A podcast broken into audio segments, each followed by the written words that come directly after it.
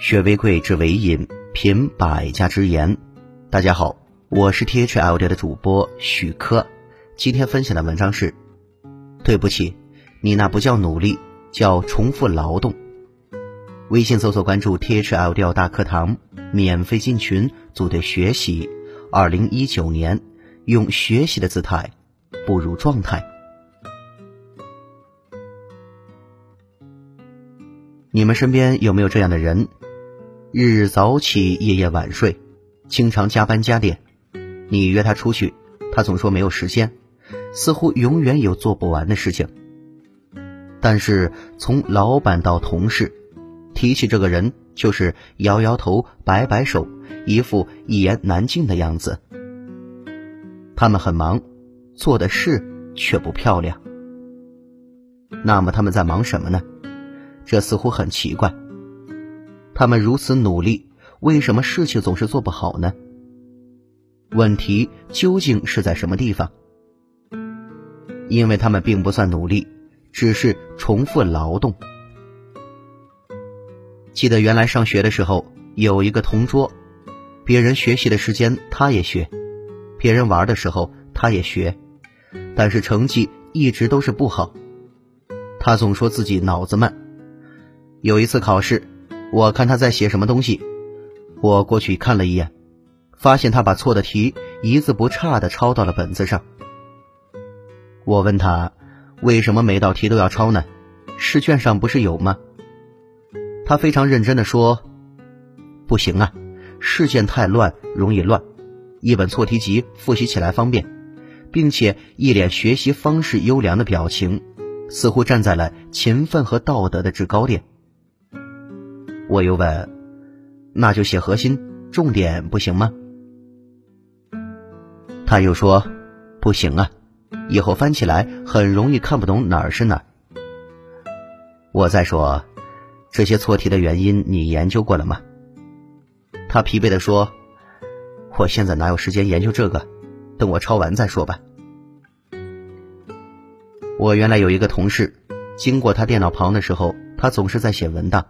写呀写呀，似乎写不完的样子。有一次我问他：“怎么这么多东西要写呢？咱们最近有这么多案子吗？”他回答：“老板不满意，退了重写，改了几遍下来，就相当于多了好几个案子的量。”我又问他：“他为啥不满意呢？”他很郁闷。老板说我写的东西不是他想要的，他也说不清楚。我很纳闷，你动笔之前可以先花点时间沟通啊。他疲惫的说：“哪有时间？每次要的那么急，文案又这么多，马上开始写都不一定写得完。他们究竟在忙什么？为什么有那么一群人不用很忙，却能得到很多的赞誉？”抄题的他说：“你看那个刘谁，平时也不怎么熬夜，还考了第三名。”肯定是他爸爸有钱，说不定贿赂给老师他写题了。加班的他说同事单位，你看那个王某，也不怎么加班，到点就下班，现在都升经理了，论资历应该是我的，老板太偏心了。这就是努力和重复劳动的区别。重复劳动是将时间和精力投在事情低效率环节中，努力是将时间和精力投入在事情最高效的环节中。所以，为什么说最可怕的是比你聪明还比你努力，而不是说比你聪明的人还比你用更多的时间？重复劳动最大的特征就是反复的去做那些对的事情，结果却没有实质影响的实情。就拿学习来说，最重要的是做对题。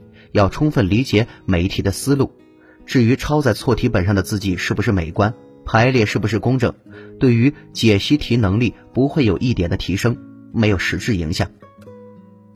重点来了，如何摆脱重复劳动？要摆脱重复劳动，首先要分清楚最重要的环节，对目标最有帮助的因素，就是最重要的环节。好嘞。文章听完了，有什么想法记得给我留言，欢迎分享给您的朋友们。我们下次见。